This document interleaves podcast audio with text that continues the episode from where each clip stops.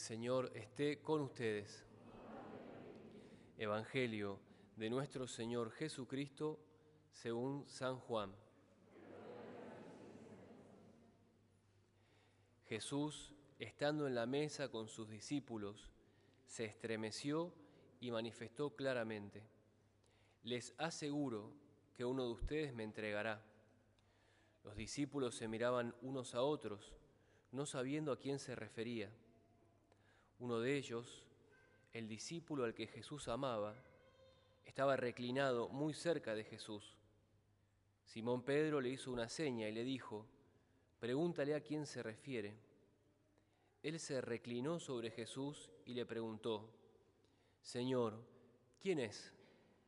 Jesús le respondió, es aquel al que le daré el bocado que voy a mojar en el plato.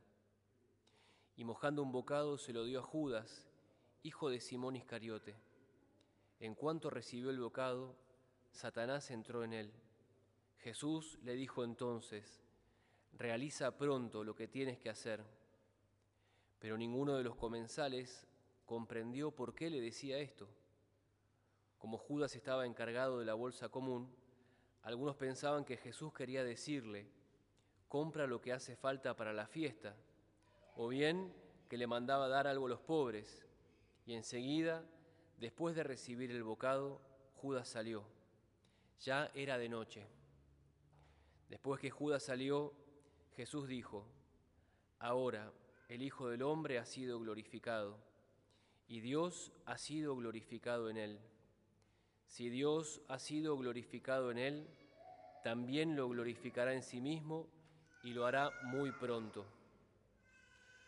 Hijos míos, ya no estaré mucho tiempo con ustedes. Ustedes me buscarán, pero yo les digo ahora lo mismo que le dije a los judíos. A donde yo voy, ustedes no pueden venir.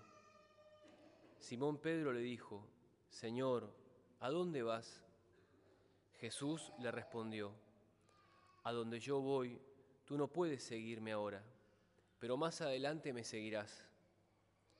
Pedro le preguntó, Señor, ¿por qué no puedo seguirte ahora? Yo daré mi vida por ti. Jesús le respondió, ¿darás tu vida por mí? Te aseguro que no cantará el gallo antes que me hayas negado tres veces. Palabra del Señor. Hoy entramos junto con Jesús esta semana en la Semana Santa, martes santo, Jesús ya está completamente entregado a la obra de su Padre.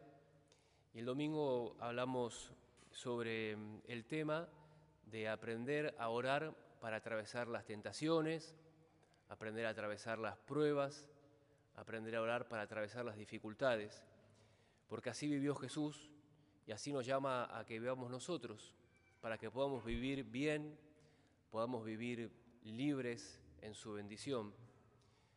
Jesús sabía muy bien que se le venía la cruz, Jesús sabía muy bien que le iba a costar mucho atravesar la cruz, porque Él sufrió y sufrió mucho en la cruz, no le fue indistinto, Él padeció en la cruz. Y por eso se fue al huerto antes, para orar antes, para anticiparse y cargar ese momento de la bendición del Señor, de la fuerza y poder atravesarlo junto con su Padre. Y esta Semana Santa, que es una semana en la cual se nos escapan muchísimas cosas que pasan en el mundo invisible, porque pasan muchas cosas, más de lo que nos imaginamos, hay muchos combates, hay muchas victorias, hay muchos dones, gracias de Dios, que se derraman que quieren llegar a nuestro corazón, tenemos que orar, mirarlo a Jesús, abrirnos a su gracia para poder vivir libres, más allá de las tentaciones, más allá de las dificultades, más allá de las pruebas. Si estamos unidos a Él, si nos unimos en la oración, vamos a poder vivirlas bien. Hoy es un día para mirarlo a Jesús, especialmente como sus amigos lo negaron, lo traicionaron, pero él siempre se mantuvo fiel a la voluntad de Dios. Le costó, sufrió, él lo padeció esto, pero sin embargo siempre vivió en la paz de su Padre.